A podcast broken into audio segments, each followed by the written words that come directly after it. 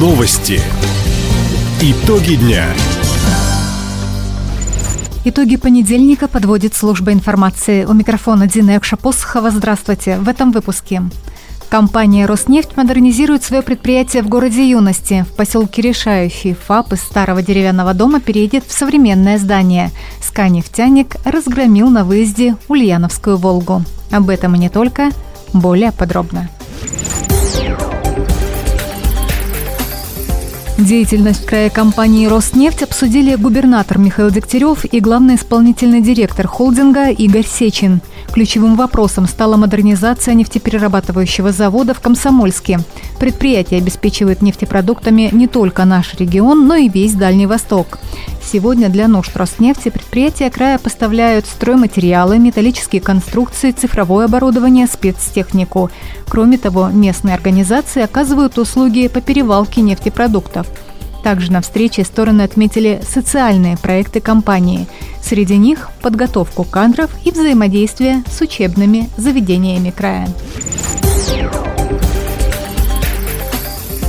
Второй карантин по птичьему гриппу установили в городе Юности и его окрестностях. Высокопатогенный вирус выявили у вороны, когда отстреливали птицу в нескольких километрах от первого очага птицефабрики «Комсомольской».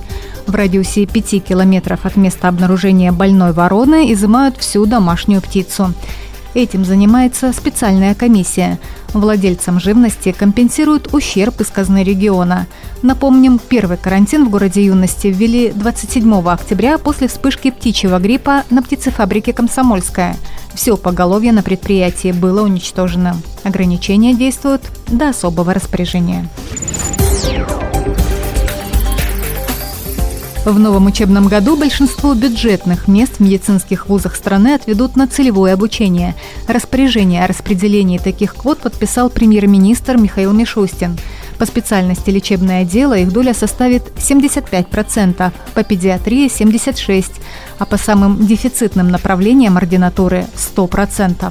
Среди них общая врачебная практика, кардиология, неврология и другие – для авиастроения и железной дороги на целевиков отведут 70% бюджетных мест. Под будущих строителей, ракетчиков и электрончиков 60%. Напомним, по целевому набору студенты учатся бесплатно. Далее выпускник должен отработать в организации, которая его направила, не менее трех лет. Фельдшерско-акушерский пункт в поселке Решающий Ульчского района построят до конца будущего года. Служба заказчика регионального Минстроя заключила контракт с компанией «Форпост» на проектирование и строительство медучреждения. Работы пройдут по госпрограмме «Модернизация первичного медицинского звена». В профильном ведомстве уточнили, что ФАП в решающем объект капитального строительства. Подрядчик не только разработает проект и возведет здание, но и закупит все необходимое оборудование. Сейчас медорганизация в поселке работает в ветхом деревянном здании. На новый современный объект направят 63 миллиона рублей. Школьников края научат создавать видеоклипы на уроках цифры. Занятия специально разработали для учеников начальной, средней и старшей школы. Дети узнают, как проходит автоподборка качества материала, как создать визуальные эффекты, где хранятся большие объемы видео, а также какие профессии существуют в этой сфере. Для учителей 22 ноября на платформе ВКонтакте состоится вебинар, где эксперты объяснят методику преподавания и предложат сценарии занятий для классов классов с разным уровнем технического оснащения. Уроки цифры проводят в школах края. Также курс можно пройти самостоятельно на сайте проекта до 12 декабря. СКА-нефтяник не оставил Ульяновской «Волге» шанса на победу в очередном матче Кубка России по хоккею с мячом. Накануне хабаровчане в гостях выиграли 12-4.